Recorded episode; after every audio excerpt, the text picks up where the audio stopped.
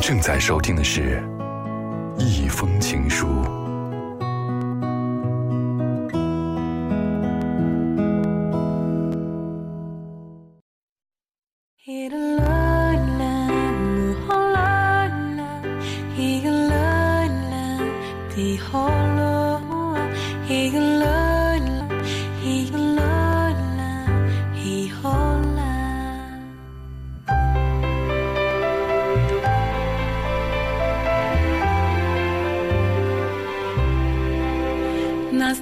很多时候道理很大，但做起来其实没有那么夸张。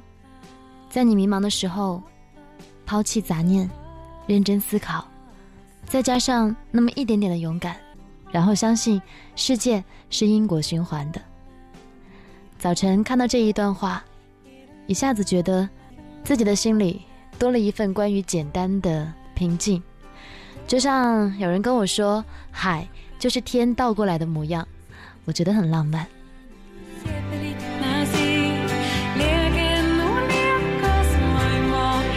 生活中这样的浪漫还有很多，重点在于我们有没有一颗简单的心去容纳他们。此刻您收听到的是 FM 九四点零，正在为您直播的一封情书，我是思思。二十点零六分，我们的情书之旅又开始了。欢迎您在前面半个小时通过文字的方式来跟我分享你的一封情书，后半小时来拨打我们的热线电话零二八八六七四零九九九来分享你的故事。微信小站搜索关注 love 九四零思思，你就找到了一封情书的微信公众账号了。另外呢，在任何时候你都可以给我写邮件，邮箱地址是思思九四零 at 幺六三点 com。不论如何，在节目当中，我都希望可以有一些独一无二的东西在。这些东西，可能少部分是来自于我，大部分是来自于你。比如说，每天在微信上、短信里，还有我的情书邮箱里给我写来邮件的，和那一些短小的情书的每一个你，这些文字都是独一无二、不可复制的，因为这是你们的故事。所以我一直有信心，可以把这一个节目做的。和你们想象中的某一档情感节目，或者是某一档文艺节目不一样，因为我相信，每一天都会有新的惊喜，这些惊喜来自你们，偶尔也来自我自己。所以今天的第一封情书依然是来自我的情书邮箱，这是玫瑰给我写来的两封信。在我看完那些文字之后，我一下子就想起了十几岁的自己。那个时候，我的理想就是当一个电台节目主持人，和你一样。那个时候，我也会把自己喜欢的电台节目主持人读过的文章再次的录制一遍，听一听自己和他差距在哪里，然后会给自己的好朋友来听。在这个过程当中，你在不断的寻找一个属于自己的方式。所以，玫瑰同学，关于你的理想，关于你现在所做的一切，也许我曾经都经历过，但是我想你比我更幸福，因为。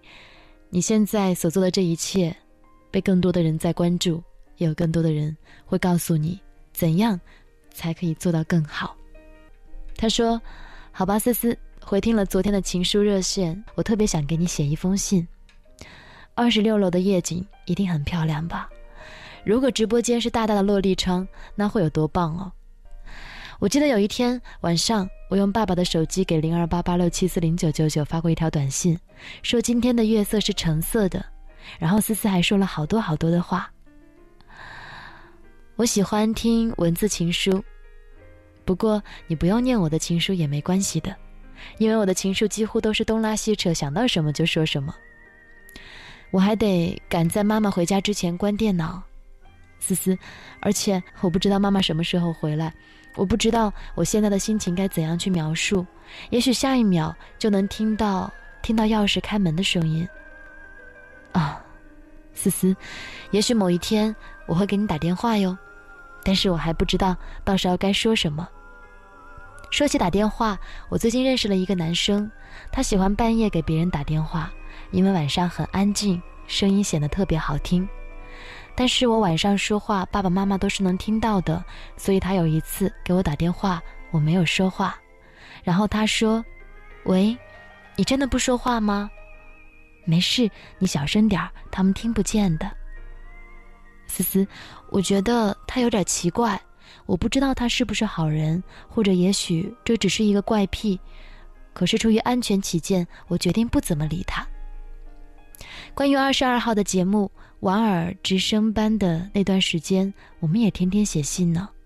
我给那些问我的人说，是写给我女朋友的，他们似乎觉得很正常，然后我就觉得不可思议了。我看上去真的很像蕾丝吗？还有，我和婉儿都是巨蟹座耶。以前婉儿说巨蟹座和射手座的友情是一百分，然后，然后那个要去厦门的美丽姑娘 S 就是射手座。和你在一起，我很高兴。我也射手座耶。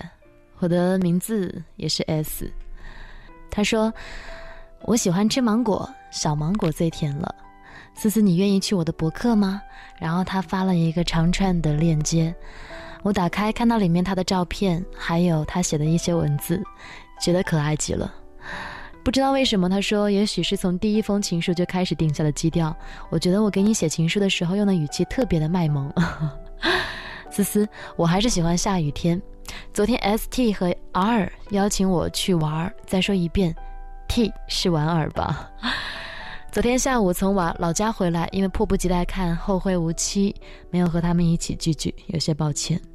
虽然豆瓣对《后会无期》是和往常一样的吐槽，我还是觉得它很赞。已经说过了，思思，我想忘不了姜老师给苏米翻译的那一段话的情节。我想起我的中学时代常常写的一些很意识流的东西，你的也是。今天读你的情书的过程当中，有很多很多我以前可能体会不到的一些快乐。这些东西包括女生之间的一些小秘密，一些其他的人根本看不懂的一些默契，比如说你们一起放学回家的路上，或者是一起去聚会的路上。你们会因为一件很小的事情，两个人相视一笑，甚至会笑出声音来，然后路上的人都会很惊讶的看着你们，不知道你们在笑什么。这样的事情还有很多很多，比如说你们的一个称呼，一些字母，一些很有意思的一些词语组合在一起，别人都会觉得这些小孩子在干嘛，但是你们会有一种自豪感，觉得自己在说着只有自己才能够听得懂的语言，这些语言。真的就是我们永远都没有办法被别人所取代的一些青春记忆吧。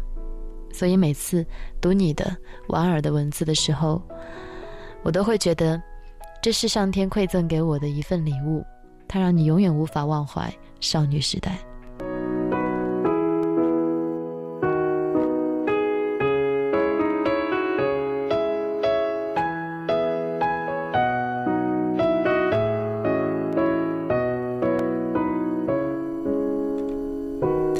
说好了，今天要说两封他的信，是因为很想在今天来说一说关于少年时代的梦想。在节目开场的时候，我说到过，这是一个在学生时代萌生起了想要做一个电台 DJ 的小女孩。她说：“思思，我刚刚在喜马拉雅上面上传了我的声音，第一次关于夜半汽笛或故事的效用。”这是村上春树的一个作品，曾经在我的节目当中，我也在电波里和你分享过。他说：“我给一个很好的男生朋友听了，他说声调太平，念的时候都在一个调上，听起来很生硬。你可以试试用四川话或者川普来念，有点像小学语文老师念课文。他一向是说实话的人，我也这么觉得。思思，我们谈谈梦想吧。我想做和你一样的电台主持人。”我记得以前你专门在节目里面说过，给那一些想做电台节目主持人的孩子讲过你的意见。虽然我记不清你讲的什么了，不过我记得你一定讲过。未来究竟是什么样子，谁也说不清。或许某天我就真的成了电台主持人了呢。村上说的这句话我都背下来了，连乔治男孩那一种煤气罐一样的肥胖的家伙都能够当上歌星，努力就是一切。努力的去进学校的播音组，应该会学到一些专业点的知识吧，然后就会更进步一点。或者真的做一个语文老师呢？听起来也还蛮适合我的。对了，思思，我知道你也读过这个，你真的特别特别的棒。我妈妈也说，思思你是我的榜样。我就像汽笛一样的爱你，就像爱汽笛一样的爱你。想起那一个故事，曾经有一个女孩子问男孩子说：“你有多爱我呢？”然后男孩子说：“半夜汽笛的那一个程度。”于是少女默默的等待下文，里面肯定有什么故事。然后他开始讲述这个故事，这个故事我曾经讲述过的，在少年落寞的、寂寞的、无助的一个夜晚，他听见远处的汽笛的声音。他说：“我忽然觉得自己正在被隔离开来，远离自己认识的人，远离自己所熟悉的场所，远得无法置信。在这广大的世界上，不为任何人爱，不为任何人理睬，不为任何人记起。我发现自己成了这样的存在。”即使我就这样消失不见，恐怕也没有人察觉。那种心情，简直就像是被塞进了厚铁箱，沉入海底。由于气压的关系，心脏开始痛，咔嚓咔嚓裂成两半。这滋味，你可知道呢？他说：“这大概是人活着的过程当中所能够体验到的最难以忍受的一种感觉。很远很远的地方有汽笛声，非常非常的遥远。”到底什么地方有铁路呢？莫名其妙。总之就是那样的远，声音若有若无，但我知道那是火车的汽笛声，肯定是。黑暗当中，我竖耳细听，于是又一次听到了汽笛声。很快，我的心脏不再疼了，时针开始走动，铁箱朝着海面慢慢的浮升起来。而这都是因为那一个微弱的汽笛声的关系。汽笛的声音的确微弱，听见没听见都分不清。而我，就像爱那汽笛声一样的爱你。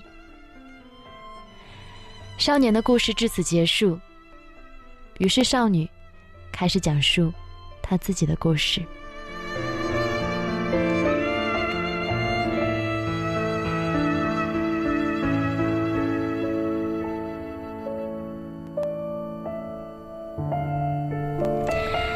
情书邮箱里的文字还有很多，其中也包括梦里寻你千百回的，也还有大家非常熟悉的小爱同学的。但是因为时间的关系，今天暂时就说到这里了。每天打开邮箱，是我最幸福的时刻。当然，如果你还没有想好要如何去描述你的故事，你只是想和我聊聊天。你也可以通过微信的方式来跟我联系，在微信订阅号当中搜索 L O V E 九四零 S I S I，或者直接查找一封情书，找到那一个有我头像的公众号，就找到我了。在一封情书的微信小站当中，你随时可以和我聊天。接下来的时间来分享大家在短信平台上和我发来的文字。手机尾号二零二五，他是四姐，相濡以沫不如相忘于江湖。这段话你怎么理解？我倒觉得两个相爱的人，当然会用尽一切办法去在一起的。只是现实生活当中，很多时候我们没有办法得到天时地利人和的爱情，在对的时间遇见对的人，这样的概率实在太小。当你遇到一个特别美好的人的时候，你还不懂得爱。于是你错过了他。当你懂得了如何去付出，如何去珍惜一个人的时候，那个人早已经消失在茫茫人海。于是就会出现很多，也许你已经不再年轻，但是你不小心拥有了年轻人一般的爱情，但这个时刻你已经无法拥有的时候，有的时候我们就需要这样的话语去安慰自己。稍后的时间将为您开通我们的热线零二八八六七四零九九九，欢迎您的拨打。善感、善思、纯粹心意，文字非卖品，声音非卖品。FM 九四零，一封情书，独一无二的非卖品。迷失在钢筋森林里居住的人们，可以在这里停止自己内心的流浪。在繁忙过后，安静的聆听来自内心的声音。喂，你好。嗯，怎么称呼呢？你可能没睡出来。我真的现在都不敢相信我接进来了。我打了很久电话，然后终于接进来了。我是真的吗？一封情书，情书热线，温暖回归。每晚八点，让我们的距离更近一点。最真情感，FM 九四点零出品。今天你想和我聊点什么呢？